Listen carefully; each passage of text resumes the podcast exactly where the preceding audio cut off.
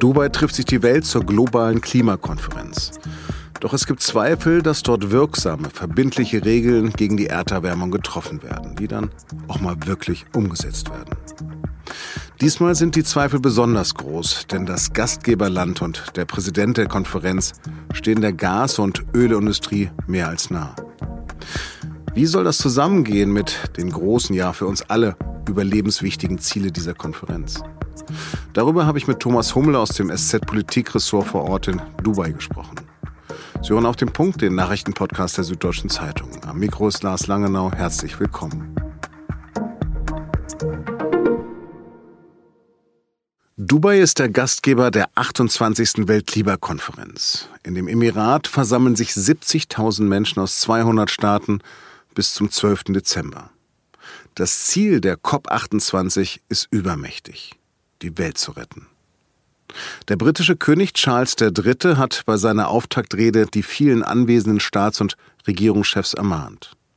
Er hat gesagt, dass unsere Enkel in 30 Jahren nicht fragen werden, was in Dubai gesagt wurde, sondern dass diese Generation dann mit den Konsequenzen dessen leben wird, was jetzt getan oder eben nicht getan wurde.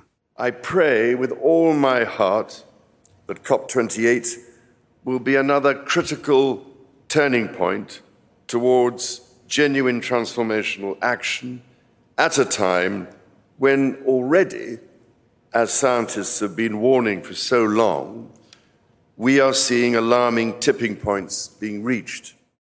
Er bete von ganzem Herzen, dass diese Konferenz ein entscheidender Wendepunkt hin zu einer echten Transformation sein wird.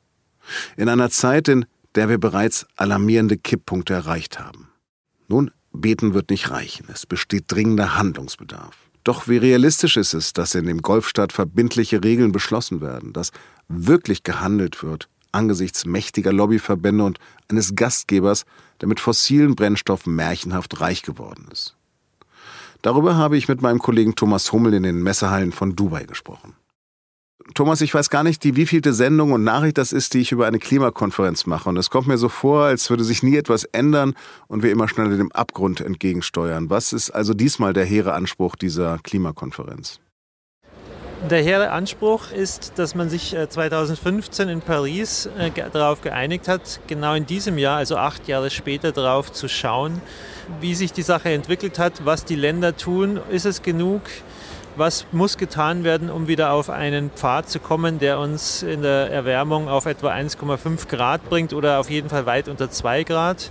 Und alle Experten sind sich einig, die Welt tut bei weitem nicht genug, es reicht hinten und vorne nicht. Und jetzt ist man gespannt, wie das hier ankommt und was dann am Ende die Rückschlüsse sind. Es dauert ja nun zwei Wochen, dann werden wir sicher nochmal darüber sprechen können. Aber einigermaßen absurd empfinde ich ja den Tagungsort Dubai.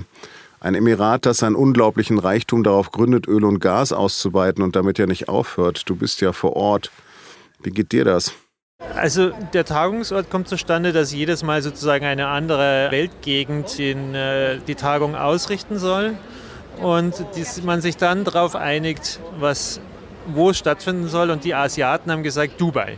Dubai nimmt das hier als große Aufgabe wahr und will sich hier der Welt präsentieren tatsächlich, man ist hier sozusagen im, im Herzen des Problems, wenn man mal die Amerikaner noch dazu nimmt, aber dann hier die zweite Weltgegend. Hier wird alles auf Öl und Gas gegründet, zumindest in den vergangenen Jahrzehnten. Ja, die Emirate sagen, sie werden und können sich ändern. Öl und Gas ist nur noch ein Teil ihres Geschäfts. Sie sind bereit für eine große Transformation. Inwieweit das am Ende wirklich real wird und wie ernst sie es meinen, das ist die große Frage. Wie groß glaubst du denn, ist denn der Einfluss der Öl- und Gasfirmen und Lobby bisher bei dieser Klimakonferenz? Es gab ja zuletzt einige Untersuchungen, Studien zur Vergangenheit, also wie viele Öl- und Gas-Lobbyisten, sagt man ja immer, also Leute, die die Interessen dieses Industriezweigs vertreten, dabei sind. Die Organisationen beklagen, es werden immer mehr. Ich glaube, beim letzten Mal haben sie 636 gefunden, plus Dunkelziffer. Hier dürften es erheblich mehr sein. Also da, es gibt noch keine Studie dazu, weil es noch gar keine Listen gibt, gar keine Teilnehmerlisten, aber alle gehen davon aus, es werden mehr sein. Die Frage ist nun, ist es gut oder schlecht? Der Sultan, der COP-Präsident, will ja sozusagen die Industrie mit am Tisch haben weil er sagt, wenn ich sie nicht mit dabei habe, dann äh, nutzt das ganze Reden nichts. Das hat natürlich auch einen gewissen Charme, aber ja, auch das, alle Beobachter sagen, die Resultate werden es zeigen.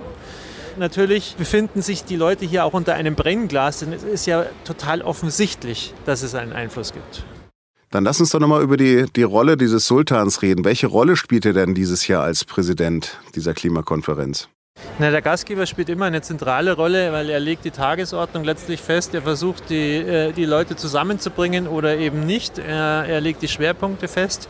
Das Misstrauen ist riesig. Also wenn man sich vorher bei den Organisationen umgehört hat, wenn man den Sultan hier dann erlebt, dann beteuert er, er habe ein reines Gewissen, er sei transparent, er tue alles, um die Welt auf 1,5 Grad äh, zu bringen und will hier die Leute zusammenbringen. Zwischen diesen äh, beiden Polen gibt es einen gewissen Diskrepanz und auch hier man kann eigentlich nur warten, was in, in, am Ende der zwei Wochen dann steht in der Abschlussvereinbarung und man kann dann erst wirklich urteilen. Aber das Problem sind ja nicht nur die Vereinigten Arabischen Emirate, sondern die Fossillobbyisten sind ja auch mit Russland, China und Norwegen beispielsweise mitgereist. Wie dominant sind die denn? Man muss schon sagen, sie sind jetzt nicht in der Überzahl hier, ähm, sondern es gibt noch etliche Delegierte, äh, die natürlich ein großes Interesse haben, ein großes Fachwissen an der, an der Problematik der Erderwärmung, die die Erderwärmung stoppen wollen. Aber wenn man jetzt zum Beispiel Russland ansieht, Russland befindet sich momentan auf einem Blockadekurs.